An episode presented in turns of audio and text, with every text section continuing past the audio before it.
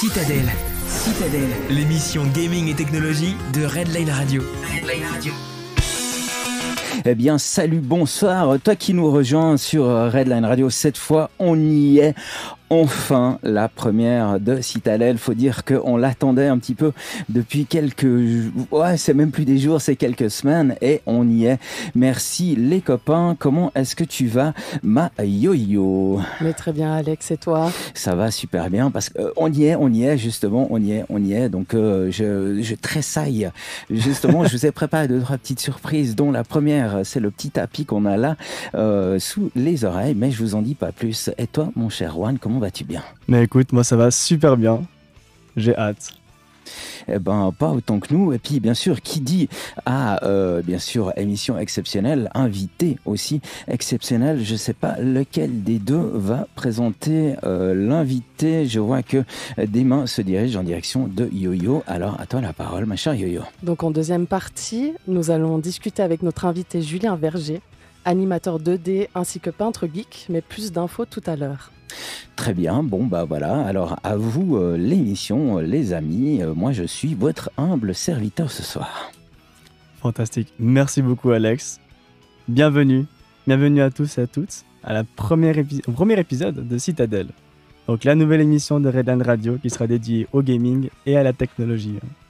En tant que fiers citoyens de la Citadelle, nous vous amènerons les univers de la tech et les diverses dimensions galactiques tout autour de l'art du gaming. Afin que notre guilde nous cerne mieux, Munchkin, quel est ton top 3 en jeux vidéo Alors, c'est une question euh, assez euh, épineuse et difficile à répondre, mais je vais proposer des jeux plus récents quand même. Et mon top 1 déjà actuellement, c'est Breath of the Wild euh, sur Switch. Donc, il a 3 ans, mais c'est un jeu qui a quand même bien marqué les esprits, en tout cas le mien. Ensuite, il y a God of War, qui est sorti plus récemment aussi sur PlayStation. Une tuerie. Pour ceux qui aiment la mythologie nordique, c'était incroyable. Et Ratchet Clank 3, un mm. souvenir d'enfance, mais euh, qui, m'a beaucoup bercé en tout cas. On peut dire que c'est un classique, un Ratchet et Clank. Un très grand classique. Bon, on va commencer aussi par le plus actuel pour le coup. Donc euh, peut-être qu'il y en a qui seront pas d'accord avec moi, mais Days Gone. Ton top 1, c'est Days Gone Ouais.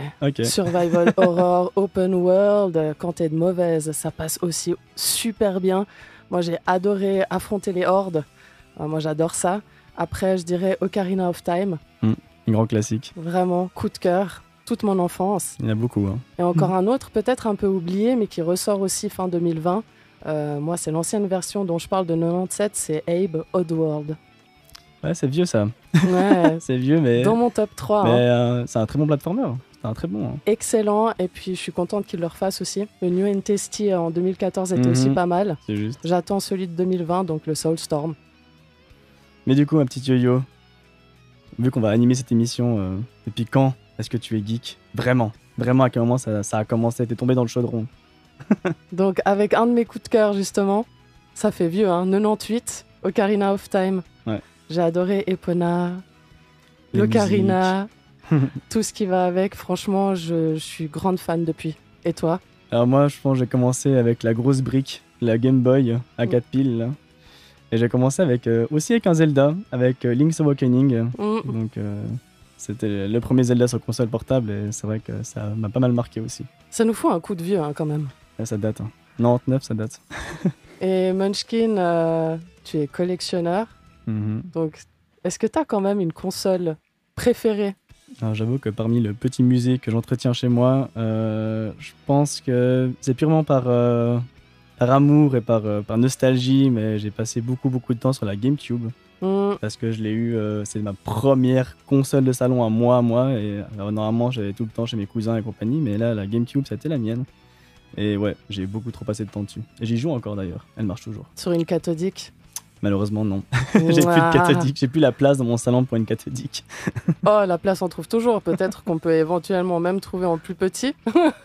du coup, je dirais que la mienne, c'est la Nintendo 64, la verte transparente que j'ai mhm. encore chez moi, que je joue aussi encore d'ailleurs. Pas sur une cathodique non plus. Donc, euh, bon, ça se voit mieux. Les pixels se voient mieux sur euh, l'écran euh, actuel. du coup, ce soir, Munchkin va nous présenter de l'actualité gaming et tech. On va de suite passer à l'actualité. Munchkin, il paraît que Sony et Microsoft ont dégainé leur bolide. Alors attendez, il y a juste un petit truc justement pour les actualités, c'est ceci.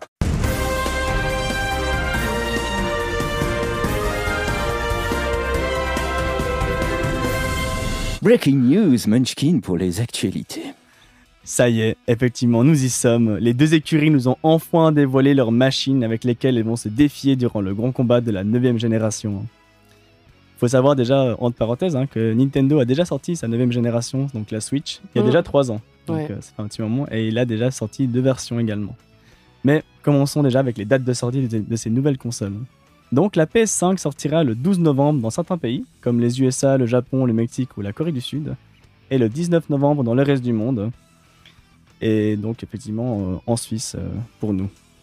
Sachant que la Xbox, quant à elle, euh, va sortir euh, ses consoles le 10 novembre dans le monde entier. Donc du coup ils auront 9 jours d'avance sur PlayStation. Est-ce que ça va peser dans la balance? On ne sait pas encore, mais en tout cas, Hmm. ça fait une différence. Et donc la PlayStation sera proposée en deux formats, la version avec un lecteur Blu-ray et une version sans lecteur Blu-ray. Celle avec un lecteur Blu-ray sera vendue au prix de 499,99 euros. Ça fait une coquette somme, mais ça reste un prix qui est souvent le même, c'est récurrent comme prix dans, le- dans les sorties de console. Et la version sans lecteur, elle sera 100 euros moins chère, donc 39, 399,99 pardon, 99 euros. Et la Xbox aussi proposera deux formats, la série X du coup, qui aura un lecteur CD et qui sera vendu au même prix que la PS5, donc 499,99 euros. Et la série S, qui est du coup une, une version sans lecteur, quant à elle, elle sera proposée beaucoup moins cher, 299,99 euros. Quand même une sacrée différence. Hein. Ça fait une sacrée différence et c'est effectivement moins cher qu'une Switch actuellement. Mhm. Donc on a déjà une grosse marge et c'est assez intéressant. Donc si on parle un peu des, des- des performances des consoles, un peu des caractéristiques, donc la PlayStation 5 elle arrivera avec un stockage de 815 Go, donc euh, ça reste une bonne, un- une bonne taille, avec une fréquence euh, vraiment rapide pour la vitesse de chargement. Donc en l'occurrence elle, elle pourra monter jusqu'à 5,5 Go de chargement par seconde, qui est énorme. Ça permettra aussi à des développeurs de créer et générer des mondes entiers très rapidement. Donc ça ouvre des perspectives pour les développeurs. Top aussi pour les open world. Hein. Vitesse de Justement, chargement. ouais. Pour pouvoir charger des mondes aussi vite, ça serait vraiment intéressant. Et euh, sinon, elle aura également la nouvelle manette. Donc, ils ont proposé une, enfin une manette qui va changer euh, radicalement de ce qui a été fait avant. Radicalement, quand même, euh, pas non plus trop abusé, mais elle a quand même une nouvelle forme. La DualSense, elle proposera une expérience de jeu différente. On pourra, en l'occurrence, euh, charger. Enfin, pardon, pas charger. On aura des, un retour haptique, donc des vibrations en HD, qui proposera du coup beaucoup de choses, beaucoup de sensations différentes dans la manette. Et on aura des gadgets adaptatifs, donc des gadgets qui auront euh, un retour dessus. Ça veut dire que quand on tire par exemple avec une arme, on sentira le clic de l'arme, on sentira le retour, ou alors avec un accélérateur, un changement de vitesse dans une voiture, on sentira le changement de vitesse dans les gâchettes. Hmm. Donc euh, ça va créer des nouvelles sensations assez cool. Et sinon, bah, la manette ne vient pas seule. Il y aura également euh, un nouveau casque sans fil, jusque-là assez classique, mais un casque HD avec une très, bonne qualité de son. Une télécommande multimédia.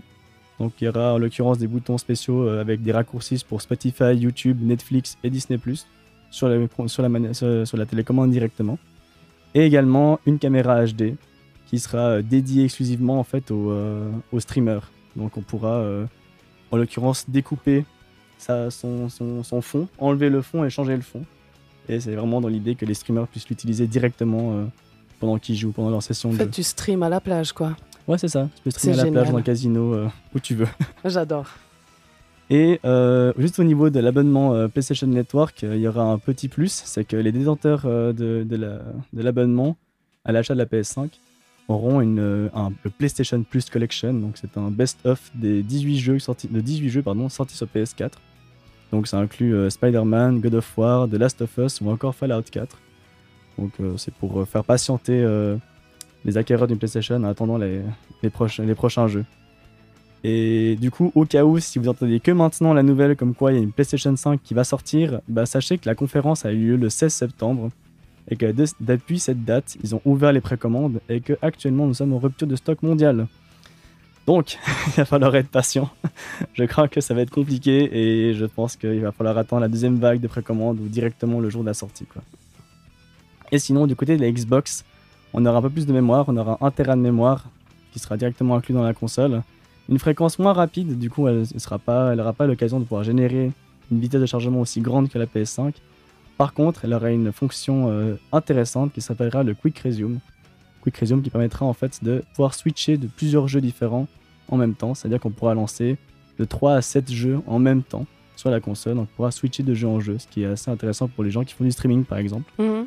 ou ceux qui sont en train de charger une partie de Call of et qu'en attendant la partie, bah, ils font un petit jeu à côté. ça pourrait être un chargement assez rapide, assez intéressant. Et sinon, bah, juste pour expliquer un peu, la Xbox aura aussi deux versions, mais la série S, du coup, qui sera nettement moins chère, offrira aussi quelques différences euh, de performance. C'est pas grand chose, ça veut dire que vous pourrez plus, vous ne pourrez malheureusement pas avoir une définition 4K ou 8K ou monter jusqu'à 120 FPS.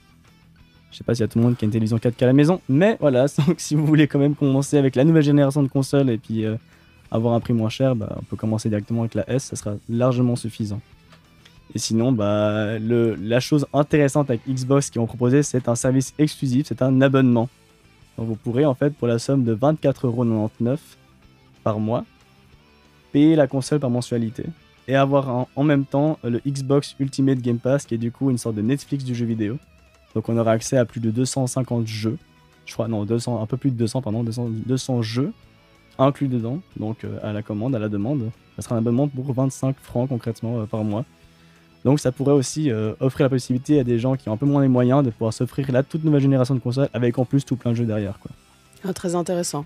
Donc ça va être assez, euh, ça va être une grosse guerre qui va soudainement euh, prendre lieu instamment sous peu. Quoi. Ils, aiment bien les 24.99, quel que soit le prix, c'est .99. Moi je trouve, je trouve ça vraiment rigolo. Enfin bref. Toujours les détails près quoi. Mais oui. Mais du coup, est-ce que vous avez déjà une idée de la console que vous voulez choisir prochainement? Yo-Yo? Moi, Franchement, PS5. PS5. Et toi Moi, je pense que j'ai quand même cédé pour la Xbox. C'est vrai parce que alors moi je trouve en, ayant euh, un petit peu joué sur les deux, moi je enfin, c'est pas c'est pas un choix, tu vois, tu prends PS, c'est sûr, tu vois. Ah. rien rien qu'aux capacités de la machine et tout, je me dis mais puis enfin moi en ayant alors c'était pas les nouvelles générations de consoles, mais en tout cas au moment où il y avait la Xbox et puis une PS, ben graphiquement enfin la euh, enfin la, Xbox, je trouve qu'ils sont toujours un tout petit peu en, en retard, à, mon goût en tout mhm. cas. Est-ce qu'on demande aussi peut-être à Julien qui va nous répondre aussi tout à l'heure? Je ne sais pas si éventuellement. Alors, moi j'ai arrêté de jouer, euh, c'était sur la PS2, par nostalgie, je partirais sur la PS5. Aussi? Ah, 3 contre 1. Ah, 3 contre 1, là, ça, un fight. Va, ça va être serré. Et on met un KO. Mais d'accord. Quels jeux vont prochainement venir nous gifler?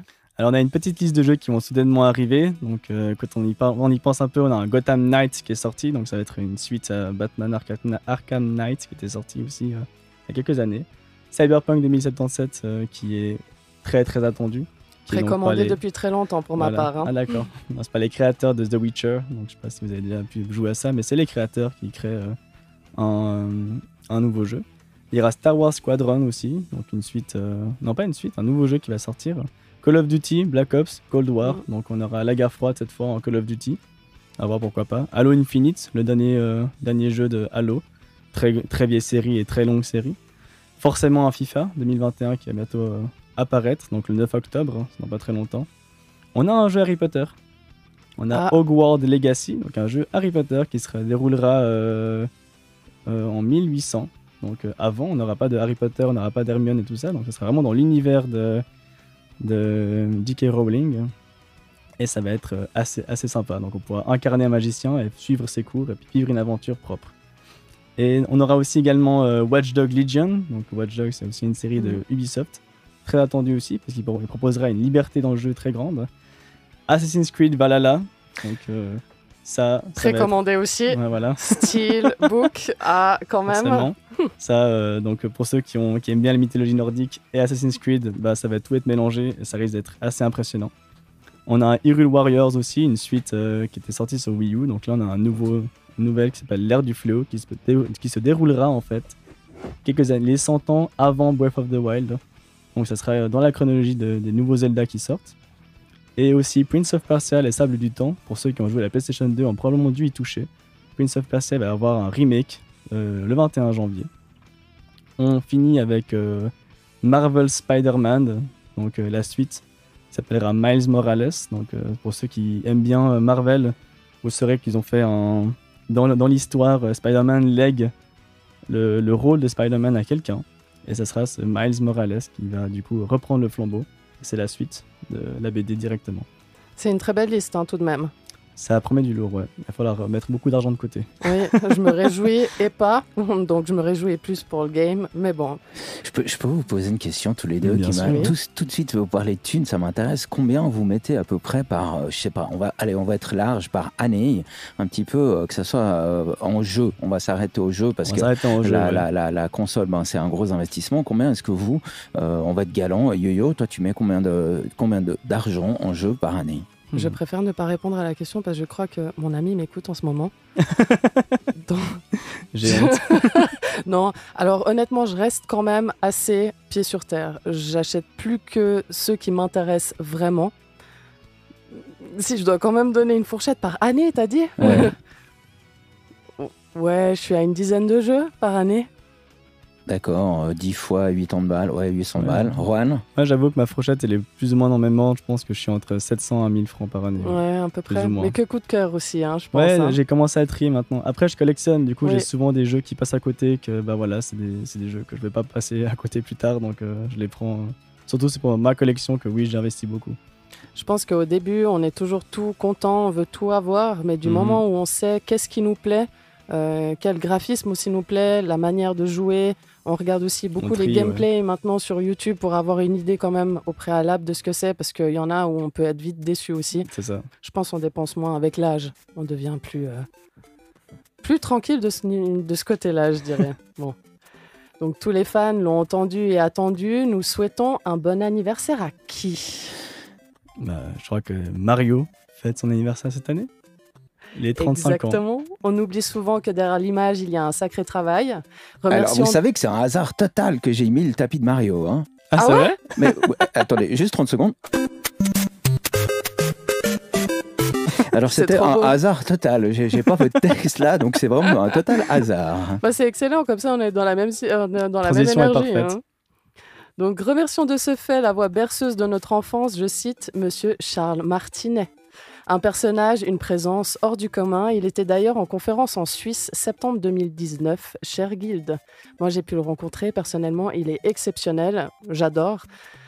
Donc voilà, mais Mario, oui. Mais pourquoi? Pour l'histoire que notre cher plombier avait pour nom Jumpman. Difficile oui. à croire, hein. ce serait pas du tout la même chose aujourd'hui, je pense. Donc le bailleur et propriétaire de Nintendo America, Mario Seagale, ressemblant étrangement au personnage, la décision de nommer ce caractère Mario a été prise. C'est quand même assez exceptionnel. Donc ça, on joue au fait ouais. avec quelqu'un qui ressemble à quelqu'un, donc c'est quand même assez fou. Donc joyeux 35 ans d'existence et enjoy aux fans, car euh, bah, la nouvelle saga a promis quand même des nouveautés. Donc tu vas nous en parler, je crois, oui, juste, alors, tout à- euh, juste après. Donc euh, bon, Mario Versaire à tous. Bah, notre cher plombier, justement, avec ses 35 ans, bah, Nintendo nous a offert euh, de nombreux cadeaux pour fêter ça. Donc, euh, vous pourrez revivre, du coup, les trois grandes aventures de Mario en 3D sur Switch. Donc, ça sera le. Donc, euh, en l'occurrence, c'est déjà sorti. c'est- C'était le 18 septembre. Et ça inclut donc le premier de la série, le fameux Super Mario 64, qui avait lui aussi révolutionné un peu le- les jeux en 3D à l'époque. L'épisode sous le soleil, Super Mario Sunshine, hein, avec du coup un, nouvel, un nouveau style de gameplay, avec la pompe à eau qui nous sert de jetpack, et l'aventure galactique sur Wii, qui a eu le droit à deux épisodes, qui s'appelle Super Mario Galaxy. Celui-là, malheureusement, on n'a qu'un seul. Peut-être qu'il y en aura un- le 2 qui va sortir, on sait pas, enfin, sur Switch. Mais en tout cas, on aura les trois jeux dans un seul et même bundle. Sinon, pour euh, continuer, donc vous savez que Nintendo s'est un peu lancé un peu dans les jeux, mais les vrais jouets, en l'occurrence avec Nintendo Labo avant, bah là, ils continuent leur, euh, leur euh, route. Ils ont fait aussi une collaboration avec Lego, donc il y a un Super Mario Lego qui existe. Et là, on aura Mario Kart Live Circuit. Et ça sera circuit, pardon. Ça sera donc euh, des vraies cartes qu'on pourra télécommander avec une Switch, sur lesquelles il y aura une caméra embarquée. Et du coup, on pourra littéralement jouer à Mario Kart dans son salon. Donc en installant des petits euh, checkpoints, 4 checkpoints euh, dans le salon, on dessine la, la piste et après on commence à jouer à Mario Kart. Du coup, on pourra zigzaguer entre les meubles, on aura d'autres personnages qui apparaîtront à côté du jeu. On pourra même jouer à deux joueurs si on a deux petites cartes comme ça. Donc ça fait le gros jouet pour enfants euh, dans un Oui, non, salon. non, c'est- encore un titre, c'est encore un jouet pour papa. Ça va être Quand ça. t'entends ouais. ça, tu te dis, mais ok, c'est fait pour les papas quand même. Donc à tous les parents et à tous les grands enfants, attention aux bananes au salon. Ouais, voilà, c'est ce qui va sûrement arriver. Et, et l'idée est assez rigolote. euh, je sais pas à quel point ça a marché, mais l'idée euh, est assez intéressante. Je pense que si je peux mettre la main dessus juste pour voir, j'aimerais bien voir en tout cas. Et il sortira le 16 octobre. Sinon, on a le droit à une Game Watch Super Mario Bros. Donc, si vous vous souvenez de Game Watch, c'est les toutes premières consoles portables qui étaient sorties, euh, qui étaient avec un écran euh, en, cristaux liquides, donc en noir et blanc. C'était très simple en soi, c'était des images un peu figées. Mais là, ils ont fait juste le modèle de l'époque rétro. Mais sinon, on a un vrai écran LCD dessus. Et on aura dedans donc le Super Mario Bros d'origine, la suite qui s'appelle The Lost Level, et également le flipper Super Mario Bros. Ball qui était sorti euh, sur le Game Boy Advance. Donc là, on pourra y jouer euh, directement sur la console. Et sinon, euh, pour ceux qui ont joué sur Wii U à Super Mario 3D World, on aura une, un remake qui aura en plus une extension qui s'appelle Bowser's Fury. Donc on ne connaît encore rien dessus. Mais il y aura un remake avec une sortie sur Wii U. Également des nouveaux amiibo pour ceux qui collectionnent les amiibo. Il y aura un Mario et un Peach chat au cas où. Peach. Et euh, pour finir, on aura euh, un Super Mario Bros. Euh, Battle Royale. Je sais, ça sonne bizarre comme ça, mais on aura effectivement un Battle Royale. Donc, ça sera pour ceux qui ont joué à Tetris 99. C'est un jeu où, du coup, on aura le un niveau classique de Mario dans lequel on évoluera donc le premier Mario Bros. Hein, sur NES, un niveau classique, mais on sera en train de jouer en même temps avec 99 autres joueurs. 99 ou 35, je ne sais plus exactement du nombre de gens. On aura plusieurs autres joueurs qui joueront en même temps le même niveau. Et en fait, celui qui fait le plus de scores gagne des objets pour pirater la partie de l'autre. Donc en gros, euh, tout d'un coup, pendant ta partie, bah, tu auras 15 carapaces qui vont apparaître devant toi. Et tu devrais les éviter parce que c'est quelqu'un d'autre qui te les a envoyés. Donc ça sera un battle royale de celui qui arrive à survivre dans son niveau. Donc ça va être assez rigolo. quoi. J'aime quand même assez bien l'idée. Hein. l'idée peut être assez marrante. Je pense un, un truc assez fun à sortir. Ça sera le 1er, 1er octobre en l'occurrence. Donc voilà. C'était tout pour les news Mario. C'est génial. Donc encore bon Mario Versaire à tous. Hein et puis là, nous allons passer à notre invité spécial. Alors euh, oui, oui, j'arrive, j'arrive avec l'invité spécial, bien sûr. Euh, on a préparé ceci pour l'invité spécial.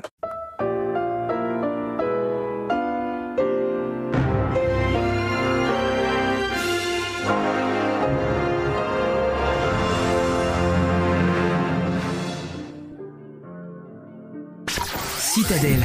Citadelle, l'émission gaming et technologie de Redline Radio. Radio. Si tu nous chopes en vol, tu es dans la première de Citadelle, l'émission gaming, l'émission euh, ouais, technologique, on a dit ça comme ça, hein. de Redline Radio. Ce soir, on a la chance d'être avec Yo-Yo, Juan, Alex et bien sûr notre invité, monsieur euh, Julien, voilà, à qui je repasse le micro, à madame Yo-Yo. Voilà, on va être galant ce soir.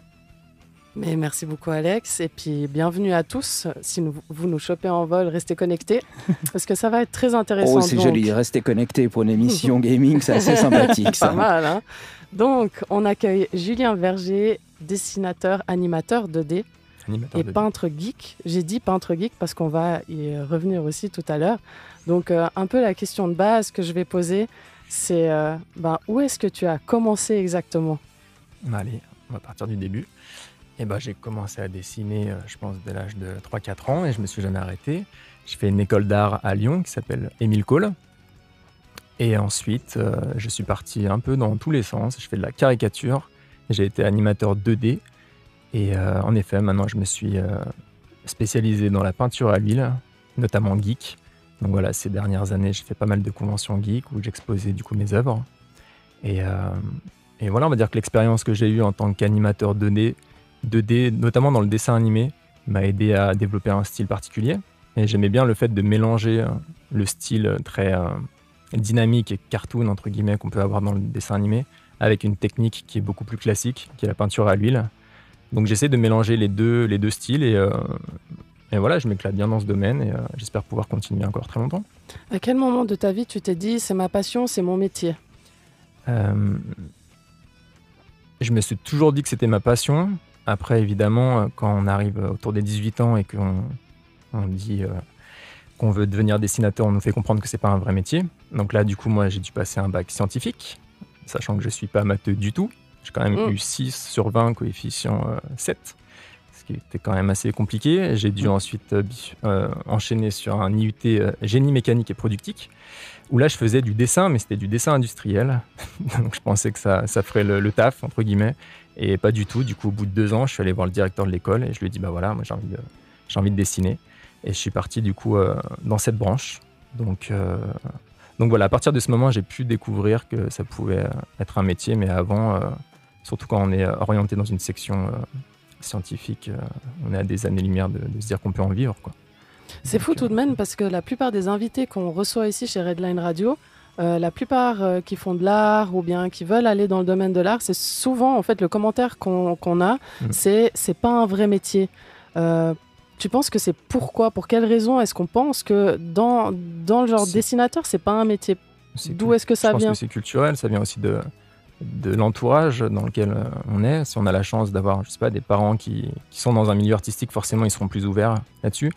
Euh, je dis pas que mon entourage n'était pas ouvert, mais c'est juste qu'on n'avait même pas les connaissances en fait. On savait pas euh, euh, qui aller voir. Et, à partir du moment où on se renseigne un petit peu et qu'on, vous vous rappelez, on a les journées, les fameuses journées portes ouvertes, on doit faire le tour de je ne sais pas combien de, milieux différents qu'on ne connaît pas en quelques heures, donc c'est juste ridicule. Et du coup, notre futur va dépendre de ces quelques heures, quelques jours. Donc à partir du moment où on arrive avec un peu de chance à tomber sur euh, on va dire un organisme qui, fournit des, cours artistiques de n'importe quel domaine, là on se rend compte que aussi c'est difficilement accessible hein, parce que les écoles d'art sont chères. Elles l'étaient à l'époque, elles le sont encore plus aujourd'hui. Donc euh, je pense que ça vient de tout ça mélangé en fait. Le manque de connaissances, le manque de communication. Euh, peut-être qu'aujourd'hui c'est plus démocratisé, j'ai l'impression. Moi, voilà, je donne pas mal de cours de dessin et j'ai des gens assez jeunes qui, qui, sont déjà au courant, grâce notamment aux réseaux sociaux, tout ça, de, des organismes qui peuvent les orienter euh, dans les domaines euh, qu'ils aiment. Donc voilà. Bon, ça, c'est vrai que c'est mieux aussi, euh, c'est mieux orienté aujourd'hui. Après, je pense que toi, tu es du côté aussi France. Mhm. Nous, du côté suisse, c'est encore aussi très fermé, je dirais. tout ce qui est artistique, c'est toujours très complexe. Mhm. mais c'est vrai que vous, en France, vous avez aussi le, le, côté artistique quand même qui est un peu plus reconnu que chez nous, pas je crois. Sur, euh, sur la Suisse, mais euh, apparemment culturellement, en effet, de ce côté, on a plus de choses, on a plus de choix, et euh, ça peut aider. Mm. Moi, à l'époque, ça m'a pas forcément aidé, parce que comme je vous dis, ça, a été, ça a été compliqué, mais je pense qu'aujourd'hui, c'est plus facile, notamment avec les réseaux sociaux, tout ça. Mais je pense que l'entourage joue beaucoup. Donc, tu as fait l'école, tu es diplômé. J'ai été Qu'est-ce que tu fais? Tu sors de là, qu'est-ce que tu penses? Waouh eh ben, bien tu vas où? Tu vas dans quelle direction? que... bah, Emile Cole, c'est une école qui est euh, axée sur le dessin, très très académique. Donc c'était assez. Euh, des quatre années assez chargées. Et du coup, après, je voulais prendre un bol d'air frais. Donc je suis allé faire des caricatures à Disney World, Floride. Ah, rien, que ça. rien, que ça. ouais. Voilà. Ça va, tu me laves les mots de la ouais, bouche. tranquille, hein, je sors de l'école, vas-y, je fais à Disney World. voilà, c'était pas les, c'était pas les studios de dessin animé, mais je faisais les caricatures dans les parcs. Et c'était une très très bonne expérience. J'ai pu travailler mon anglais, j'ai pu travailler mon trait, mon dessin. Et, euh, voilà, et en revenant, du coup, euh, j'ai fait plusieurs choses, notamment du dessin animé. Euh, j'ai réalisé un court métrage d'animation qui s'appelle Sacré Judith et le mur de la différence, qui est un dessin animé qui vise à sensibiliser les gens sur le handicap. Donc ça met en scène une, héroïne handicapée qui a des super-héros. Et, voilà, qui va aller de l'avant. et l'idée, c'était de, voilà, de sensibiliser les jeunes comme les adultes, parce que si on parle de Judith, il faut savoir qu'à la base, la démarche des parents était de sensibiliser ne serait-ce que l'entourage de Judith, donc la famille qui ne savait pas comment se comporter avec, avec elle. Et euh, du coup, le film a fait son petit bonhomme de chemin dans les festivals et a été diffusé au cinéma euh, dans certains UGC Lyon euh, pour sensibiliser des classes. Donc voilà, j'ai fait ça. Il faut savoir que je suis un gros cinéphile aussi, donc j'aimais bien marier mon amour du dessin et du cinéma. Donc voilà, à côté de ça, j'écris, je fais le montage, je réalise. Et, euh, et, ouais, comme je t'ai dit au début, je suis parti un peu dans tous les sens. Ensuite, euh, euh, j'ai pu travailler en tant qu'animateur 2D sur une série qui est sur Netflix qui s'appelle Les œufs verts au jambon. Alors en français, ça sonne pas très bien. Je vais essayer de la faire mieux en, anglais. C'est Green Eggs and Ham. Donc c'est inspiré d'une œuvre du Dr Seuss qui aux États-Unis est très très connu. J'ai envie de dire c'est un peu l'équivalent peut-être du Petit Prince chez nous. Euh, et, voilà, et c'est Warner Bros. qui a voulu euh, développer vraiment ce bouquin qui à la base n'est pas très très épais. Et euh, ils en ont fait une série d'animation 2D, donc j'insiste là-dessus parce qu'aujourd'hui on voit beaucoup de, films 2D, de, de, de, pardon, de films 3D, de séries 3D. Et là en fait l'idée derrière ce projet c'était de, repartir sur une animation 2D traditionnelle, donc entre guillemets une belle animation comme on a pu voir avec, avec les longs métrages Disney par exemple. Et euh, voilà, il faut savoir que Disney, ils ont arrêté de faire de, des films, des longs métrages 2D euh, après euh, La Princesse et la Grenouille, qui s'est assez. Ah, c'était il y a un moment déjà. C'était il y a un petit moment, c'était je crois en 2009. Mais je pensais qu'ils avaient arrêté plus tôt. Et eh ben non, c'était le, dernier, malheureusement. Et puis je pense voilà, ils ont pris des risques parce que ça se passe dans, le bayou, c'est de la magie vaudou et, et du coup il s'est un peu planté. À côté de ça, il y a eu Réponse qui a cartonné en 3D. En mm. fait, en gros, c'est une période où tous les films 2D était un peu bancal et tous les films 3D euh, prenaient la tête euh, du box-office et tout. du, coup, les producteurs se sont dit à quoi bon en fait continuer à faire de la 2D, sachant que la 3D euh, en plus se développait, enfin il se développe toujours, mais avait le vent en poupe. Donc ils ont, ils ont tout parié sur la 3D, ils ont fermé du coup le département 2D et ça a été le dernier long métrage. Donc moi j'ai appris vraiment à... J'ai découvert vraiment l'animation 2D quand j'étais en école d'art. Il faut savoir que j'ai pas spécialement grandi avec euh, des films d'animation. Moi, j'étais plutôt euh, en mode Alien, Predator et, tout ça, euh, très très jeune. Très bonne enfance. Toute notre jeunesse. c'est vrai que moi, j'ai commencé particulièrement jeune. Les, les, parents de, de, mes amis, quand j'étais quand j'étais à l'école, se souciaient de moi parce qu'ils ne comprenaient pas comment je pouvais regarder ce genre de film. Et ils assuraient à mes parents que du coup, plus tard, il y aurait des séquelles. Il y a peut-être eu des séquelles, je sais pas, mais je regrette rien. Alors en, voyant ton parcours, je, vais le dire à tous ceux qui nous écoutent et qui nous regardent, il va même très bien parce que vu ton parcours, tu as fait quelque chose quand même d'assez exceptionnel. Donc moi je trouve, hein, je sais pas vous, mais moi euh, tu dis euh, j'ai été faire des caricatures à Disney World. Déjà juste ça, je pense qu'il y en a pas mal qui nous écoutent qui doivent se dire waouh qu'est-ce que j'aimerais au fait être à sa place. c'est gentil. Euh, ouais, je me suis bien éclaté. Je continue à m'éclater, donc finalement ça n'a pas fait de mal. Et du coup, en arrivant en école d'art, du coup, j'ai découvert euh, la technique de l'animation 2D. Euh, et il y a un monde vraiment qui s'est ouvert. Et à partir de là, bah, j'ai vu aussi euh, la possibilité de, narration et de donner vie à des personnages, chose que bah, n'a pas dans l'illustration ou la peinture. Et, voilà, j'avais l'impression qu'on pouvait aller beaucoup plus loin.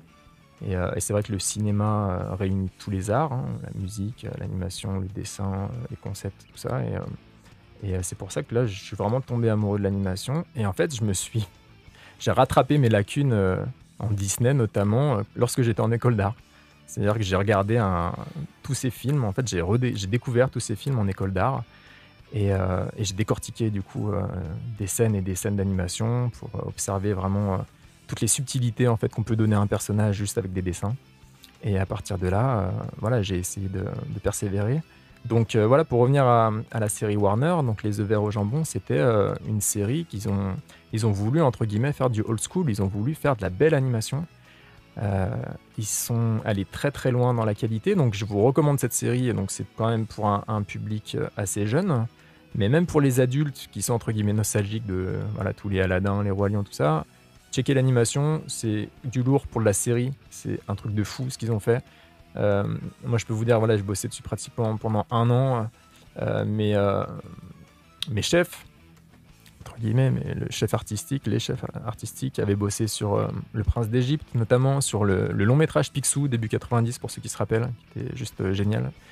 Et, ces mecs-là, voilà, des, gros passionnés d'animation, ils ont pu travailler en fait dans des gros studios pendant ce qu'on appelle le, deuxième âge d'or de l'animation, donc toute la série euh, La Petite Sirène, euh, La Belle et la Bête, tout ça. Et, euh, ces mecs-là, ils, lâchaient rien. C'est-à-dire que les animations qu'on avait à faire, c'était des animations de la qualité de long métrage. Pour vous donner un exemple, c'est un peu technique, mais on a 12 dessins par seconde, ce qui représente en fait un dessin qui est exposé sur deux images. On appelle ça du pas de 2. Et, et, moi, ça m'est arrivé, parce qu'on avait quand même pas mal de taf à faire, donc ça m'est arrivé de faire du pas de 3. Donc en gros, le dessin il est exposé sur trois images au lieu de deux. Ben, les plans, quand ils revenaient le lundi matin, on avait ce qu'on appelle des, retakes. Euh, les mecs, ils voulaient rien savoir. Quoi. Ils disaient non, non, Julien, là, tu m'as fait du pas de 3, ça passe pas, il faut du pas de 2. Parce que ça peut nuire, entre guillemets, à la fluidité. Sachant que pour n'importe quel néophyte, il verra que du feu. Et même moi, en fait, euh, mhm. même moi, quand je regarde, je vois pas forcément la différence. Quoi. Et là, on parle de série en plus. On parle même pas d'un long métrage, entre guillemets. Euh. Un box-office, quoi. Ouais, au box-office. Donc, euh, donc voilà, je vous encourage vraiment à aller voir ça. Et moi, ça a été une super expérience. Je dis souvent même que j'ai appris à dessiner euh, avec ces mecs, parce qu'en école d'art, on fait euh, voilà, beaucoup de dessins académiques, on a quand même beaucoup de, de, de matières différentes. Et quand on bosse dans l'animation, ça nous permet vraiment de focaliser sur toutes nos lacunes et de vraiment travailler notre dessin. Donc, donc ça a été vraiment une super expérience. Et à partir de là, du coup, je suis reparti sur autre chose. Et, Et je me suis je suis retombé dans la peinture à l'huile, du coup, une technique que j'avais découvert aussi en école d'art, et je voulais absolument aller plus loin. Donc, euh, donc voilà, je me suis dit bah, pourquoi pas allier euh, ma passion avec cette technique. Donc, euh, d'où le terme de peintre geek que tu as, utilisé tout à l'heure et, et, qui me va bien. Donc, donc voilà, mes œuvres, je pense, sont disponibles sur, sur, sur, le site. Je pense que tu as mis le lien sur. Euh, oui, on, va, on va donner les liens tout à l'heure parce que pour ceux qui ont écouté justement Green Eggs and Ham, à aller voir sur Netflix, de nos jours, la plupart des personnages ont quand même Netflix, je pense, l'abonnement. Donc Green Eggs and Ham, encore une fois. Et puis pour Judith, justement, pour ceux qui étaient euh, intéressés, où est-ce qu'on pourrait trouver celui-ci? Alors Judith est sur YouTube. Super. Voilà. Il a libre accès comme ça, elle est disponible. Oui, parce qu'en fait, la démarche, c'était. Euh, on avait trouvé des financements euh, de par les associations et de par euh, bah, la famille aussi de, Judith qui a coproduit. Et l'idée, c'était de vraiment sensibiliser le plus de personnes possible. Donc, euh, il est en libre accès sur YouTube. Tapez même remasterisé à la fin, parce que j'avais changé de trois éléments un peu plus tard. Mais voilà, il est disponible pour tout le monde. Et, et j'ai envie de dire, même si, je sais pas, il y a des enseignants qui nous écoutent, tout ça, n'hésitez pas à le diffuser, à le montrer aux plus jeunes à un maximum de personnes. Donc, ce qu'on va faire, c'est que après coup, euh, quand vous allez pouvoir de re-regarder le live, on va mettre les liens euh, de Green Eggs and Ham et de Judith afin que tout le monde puisse y accéder directement. Donc, je pense que ce sera plus simple. Donc, euh, du coup, on parlait de peinture. Est-ce que, est que tu peux nous parler un peu plus des peintures que tu as faites, des conventions aussi? Parce mm. que là, tu as quand même travaillé énormément bah, en 2D, sur, sur plein de dessins. Euh, maintenant, tu peux vraiment, je pense aussi, mettre sur toile ce qui te travaille, si on peut dire ça. Ouais, exactement. Et, euh, tout ce que j'ai découvert et tout ce que j'ai appris avec du coup tous ces, euh, tous ces métiers différents. Donc si je repars du début, donc c'est vrai que la, caricature m'a toujours plu. J'ai toujours aimé faire rire ou sourire avec les dessins. Et j'ai toujours aimé aussi ben, cette capacité en fait à déformer, euh, si on prend des visages, déformer des visages tout en gardant une ressemblance. Et même ben, si une caricature est bien réussie, on a même tendance à dire qu'elle ressemble encore plus à la personne. Donc il faut vraiment euh, choper les traits caractéristiques de la personne. Voilà, j'allais poser la question parce que tu regardes quoi exactement dans le visage de la personne? Typiquement Allez, vas-y, on va faire un tour de table. chez Munchkin, chez Alex ou euh, chez moi, qu'est-ce que tu prendrais comme voilà la, question, qui tue Qu'est-ce que tu prendrais? On va faire le tour de ta gauche à ta droite, comme ça on, va rigoler un peu. Allez. Munchkin? Ouais. J'aime beaucoup la vague dans les cheveux. Il y a un côté surfeur, donc j'accentuerais ça. Euh, des bonnes joues, comme les miennes, je pense. Ouais, j'ai assez. Euh, ouais, ouais, ouais, souris, euh, des grosses pommettes, ouais. Donc ça, et des petits yeux. Et ça sera pas mal. La barbe aussi, un élément toujours intéressant. Ça permet de créer une particularité. Donc, ouais, je partirais là-dessus. Une forme de visage assez ronde. Voilà. Ça serait assez marrant à voir. bah, pourquoi pas, hein pourquoi pas. Allez, on passe à Alex. Bah, il y a eh pas mal d'accessoires, donc euh, ça aide. pas mal d'accessoires. La casquette, les lunettes, le casque et tout. Déjà, j'ai pas grand chose à faire là. La barbe, euh, un petit nez. Un petit nez. C'est pour ça que je le cache derrière un micro, tu vois. c'est intéressant, effectivement. Mais c'est, euh, quelle que soit la caricature, j'ai envie de dire, euh, justement, ces caricatures, donc ce sera un peu, euh, ou régulièrement quand même des mêmes éléments.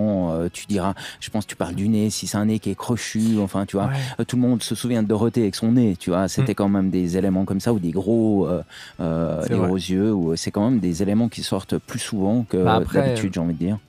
Après, l'avantage, c'est qu'il n'y a pas non plus 100 éléments sur le visage, dans le visage. Donc, le plus difficile à choper, et euh, je dirais que c'est la forme générale du visage et euh, les proportions entre les, entre les yeux, par exemple, et le nez, entre le nez et la bouche. Donc tout, tout ça déjà va, va faire qu'on va créer une ressemblance. Et euh, je me rappelle quand les gens arrivaient et commandaient une, une, caricature, ils avaient droit, ils pouvaient choisir entre un portrait et une caricature. Et les portraits, évidemment, avec mes collègues, on ne voulait pas les faire parce que ça demande beaucoup plus de, de mhm. concentration. c'est plus compliqué. C'est plus dur et puis plus de chances aussi de se louper. La caricature, entre guillemets, on peut toujours se cacher derrière le côté cartoonish, tout ça. Mais euh, quand les gens demandaient une caricature, en quelques secondes, normalement, j'arrivais à voir si j'allais galérer ou pas. si la personne arrivait à, et, j'arrivais tout de suite à, voir, entre guillemets, quel trait caractéristique j'allais mettre en avant. Ben, j'y allais vraiment euh, des contracts, quoi. Par contre, euh, Ce qui est souvent plus difficile, c'est les gens qui ont des, des proportions très. Des étranges? Non, au contraire, très. J'ai envie de dire. Normal. Je, je sais pas, j'ai envie de dire beau, mais c'est pas, Oh, c'est pas très euh, politiquement correct. Je sais pas, mais des gens avec des proportions normales, des. Ouais, On n'est pas normaux. ouais, voilà, standard en fait. on n'est pas normaux. Standard. bon, moi, il a encore rien Je dit. rien hein. dit encore. Je t'ai encore rien Il dit. ose pas, il essaie de détourner la question. C'est ça. Vite, sujet suivant. Mais ouais, non, non, les proportions euh, standards, quoi. Mm. Pas très caractéristiques. Là, c'est dur. Du coup, c'est presque très, très chiant, non? Bah, c'est chiant. Et puis, en fait, on se rapproche assez facilement d'un portrait. Ah. Donc, Caricature euh, et portrait, la même chose, c'est quand même pas très gratifiant. hein. et Ah non, non, non. Mais c'est- J'ai envie de dire. Mais c'est arrivé, ça. C'est arrivé. euh, Ce que des gens disent, mais je vous avais demandé un portrait, pas une caricature. Et, et là, ça peut vite être compliqué. Donc, euh, donc voilà pour ce qui est de la caricature. Question de proportion, je dirais. Du coup, en peinture, est-ce que tu fais de la caricature aussi ou est-ce que tu pars complètement Eh sur ben, autre chose? Oui, j'utilise en fait ce que j'ai appris en caricature.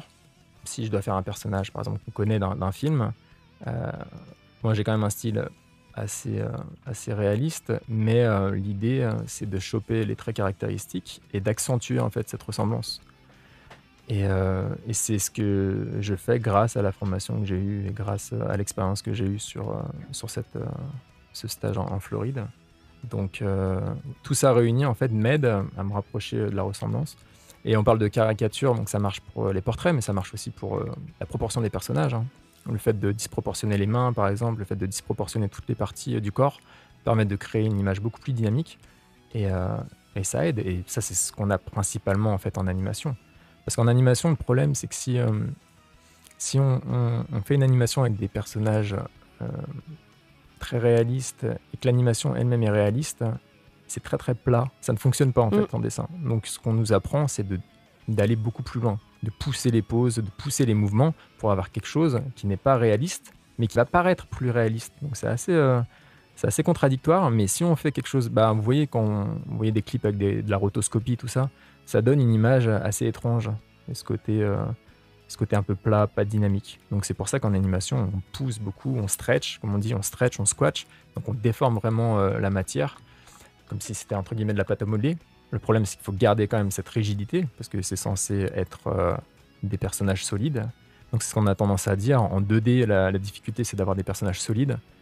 Et euh, en 3D, la difficulté, c'est de casser justement euh, la, marionnette 3D qu'on a pour en faire quelque chose de souple. Donc c'est pas du tout les mêmes challenges en fait en animation de 2D et 3D, c'est carrément à l'opposé. Donc, donc voilà, en 2D, il faut garder ce sentiment en fait de solidité. Donc quand je fais les personnages, bah, je pense à ce qu'il y a dessous, aux os, euh, aux, aux muscles, euh, à la gravité, mais en même temps, j'essaie de pousser les poses pour que ça soit dynamique et que, et ça et que ça euh, accentue en fait cette sensation de perspective. Est-ce que tu penses que la 2D est en train de se mourir actuellement Bah, c'est ce que me disaient mes chefs, qui étaient, euh, je dois dire, un peu blasés quand même. Pour l'anecdote, euh, donc il y a un de mes chefs qui a bossé sur Picsou, le film, et moi j'avais quand même pas, mat- pas mal maté ce film quand j'étais gosse, entre deux aliens peut-être. et, euh, et je lui ai dit, mais putain, t'as pas gardé, euh, t'as pas regardé des, des dessins de l'époque, euh, des originaux, tout ça? Et, et il me disait, non, plus j'ai tout balancé, ça prenait trop de place. Oh, c'est Et, tellement euh, dommage. Et- Imagine la place que ça va prendre, un long métrage dessiné. Ah, euh, mais Oui, c'est mais au moins quelques-uns. Moi, j'ai déjà gardé mes exercices de- d'école. euh, bah, ça me prend. ouais, T'as ça- deux, ça armoires de ouais. classeur. Ouais, ça avec, me prend une étagère Billy, quoi. euh, ouais, voilà. Donc, Mais c'est euh, triste parce que maintenant on a plein de technologies et tout, tout est scanné. Si d'un coup il n'y a plus rien, on fait quoi? Non, bien sûr, mais Ah bah, c'est le risque de C'est ça aussi, hein. ouais, imagine numériser tout ça aussi. Là, si on reparle du euh, 12 images secondes euh, C'est monstrueux. sur un film d'une heure et demie, ça va Mm. vite. Hein. Parce non, mais tu vois, quelques poses clés, ça aurait été classe. Oui, vois, c'est vrai. scènes euh, clés Bah, Après, c'est pas pour dénigrer ni rire, mais ça veut dire que si on comprend bien aussi, c'est que la plupart des artistes 2D savent dessiner, mais 3D pas forcément. Parce que 3D c'est tout sur Bah, ordinateur au final. Donc est-ce que c'est je vais plus pas m'avancer parce que j'ai pas fait une formation en 3D, mais c'est vrai que ça paraît beaucoup plus euh, tentant de se dire bah, on va directement passer sur euh, la 3D. Et en fait, ce qu'il faut savoir en gros, c'est qu'en 3D, on se retrouve avec une marionnette. C'est vraiment une marionnette qui a été modélisée et euh, les animateurs la font bouger grâce à des, points clés, des pivots, tout ça. Et euh, c'est vrai que ça peut être tentant de se dire ben, moi, je vais directement apprendre à animer en modifiant cette marionnette plutôt que de, me prendre la tête à dessiner pendant des mois, des années avant de passer sur, euh, sur le logiciel que je vais utiliser à la fin. le, problème, c'est que si on n'apprend pas à dessiner les poses, on a peut-être plus de difficultés à les comprendre. Euh, voilà, il y a des notions clés comme la silhouette, il faut être capable de, lire la pose en silhouette, ce genre de choses. Ça, c'est des notions qu'on apprend vraiment en dessin. Donc, je pense qu'on ne peut pas sauter toutes les étapes. Je pense que je pense qu'il faut une bonne base quand même de dessin avant de partir sur la 3D. euh, voilà, pour ceux qui s'orientent euh, pour la 3D et qui nous écoutent, je pense que c'est un, conseil que d'ailleurs doivent donner la plupart des écoles. Donc aussi, euh, cher Guild qui nous écoute, Instagram, Julien Verger, under strike art, pour aller voir quand même euh, les peintures de monsieur Julien Verger. Euh, vu qu'on va revenir aux peintures, j'aimerais quand même vous donner cette page-là. Euh, travail incroyable, moi j'ai vu des peintures en vrai, c'est des très grandes toiles.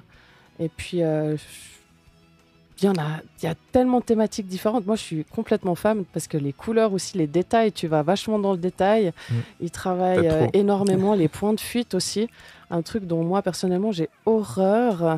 Donc, euh, est-ce que tu peux nous parler un peu des différentes thématiques que, d'abord, euh, que tu abordes sur tes toiles et où est-ce qu'on pourrait prochainement les voir? Oula, ça faut demander au Covid. Euh, On l'appellera demain. Ouais. Il est booké demain, je crois. Euh, les thématiques, bon alors vu que c'est des univers geeks, j'ai envie de dire ça, c'est en fonction des films. Mais ce que j'essaie de garder, c'est un style particulier et ce style, il, découle vraiment de la caricature et de l'animation. C'est-à-dire, que, voilà, si vous allez voir l'étoile, vous verrez que c'est en général très dynamique. Tu parlais de points de fuite. C'est vrai quand j'ai toujours été euh, attiré par tout ce qui est technique en dessin. Donc voilà, le dessin de perspective, les ellipses, les points de fuite. Donc ça, ça peut faire peur. Je peux vous dire que c'est très très simple en réalité. Voilà, c'est le mec qui a eu 6 sur, maths, euh, sur 20 en maths euh, qui vous dit ça. Donc n'y a pas besoin d'être calé euh, spécialement. hein. Si je peux le faire, tout le monde peut le faire. C'est euh, c'est juste des techniques incroyables qu'on a et euh, qui permettent de créer des, images en trois dimensions. Et euh, ce qu'il faut garder à l'esprit, c'est que pour avoir une image dynamique et, et qui, a- qui attire l'œil, il faut donner l'illusion 3D. Et l'illusion 3D, en fait, c'est ce qu'on essaie de donner en dessin, d'animation notamment.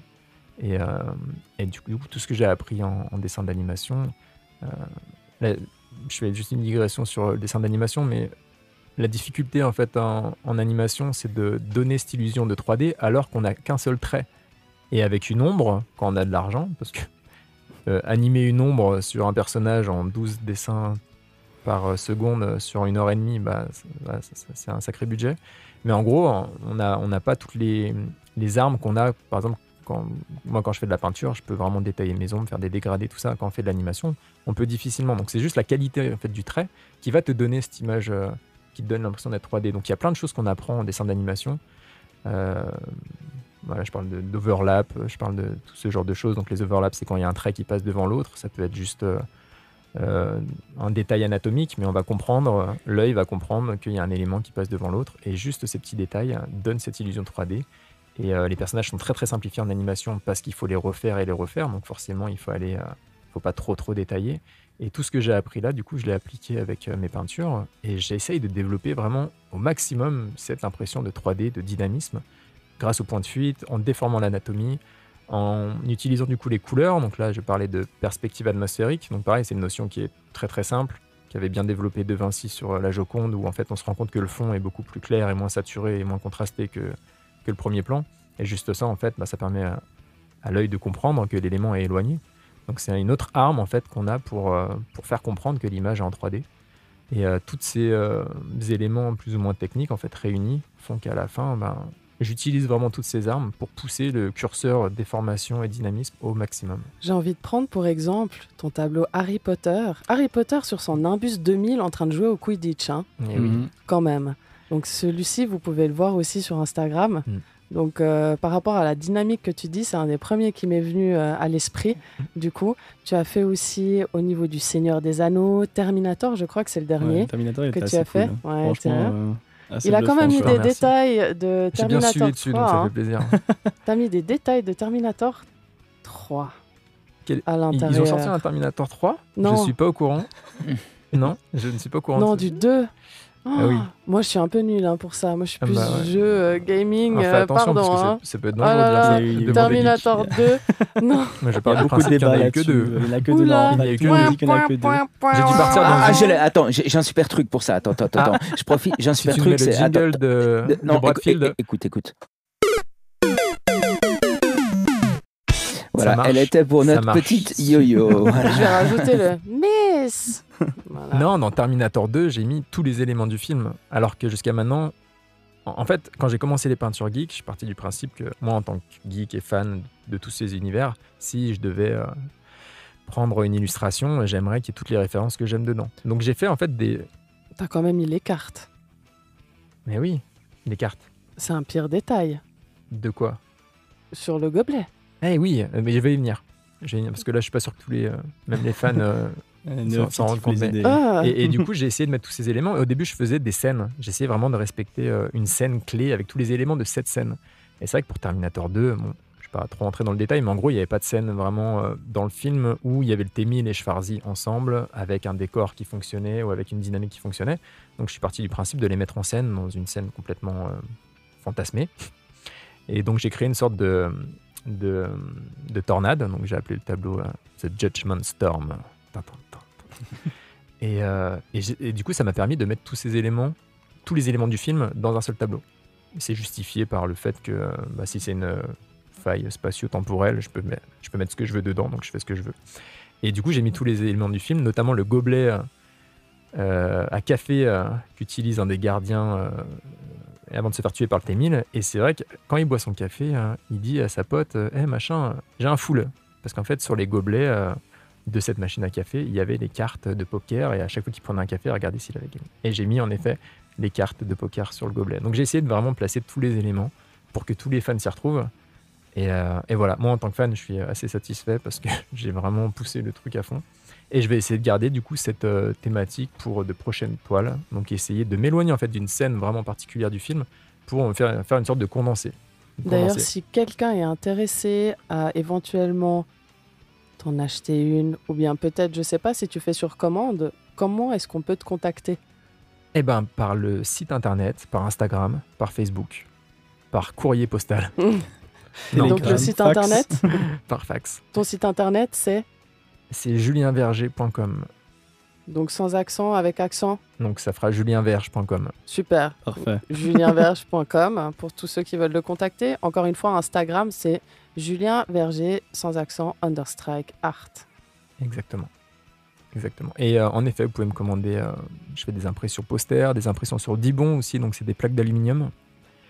Et euh, après, pour ce qui est des commandes, ben carrément, carrément, j'ai eu des commandes. Terminator 2, faut savoir que c'est une commande d'un particulier qui était très Ah, très c'est fan. une commande à la base. C'est une commande d'un particulier, il m'a Eh laissé ben. carte blanche.